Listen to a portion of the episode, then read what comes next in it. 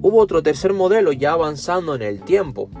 que es sobre todo en los años 90, 1990, que es eh, grandes autores, por ejemplo como Laurenborn, que es un modelo del modelo de las 4C,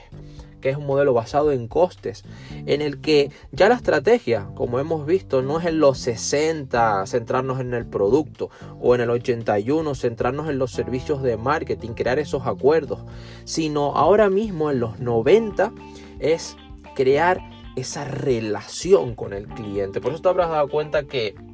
Ahora están saliendo eh, muchos Client Relationship Management, muchos CRM y muchos sistemas de información, de procesos, de datos, porque en los 90 se partió desde el producto, como acabo de mencionar, y los servicios de marketing en el 81, esos acuerdos se pasó a que haya una relación más importante con el cliente. Por eso hace falta datos y procesar datos. Ya veremos para qué en el siguiente modelo.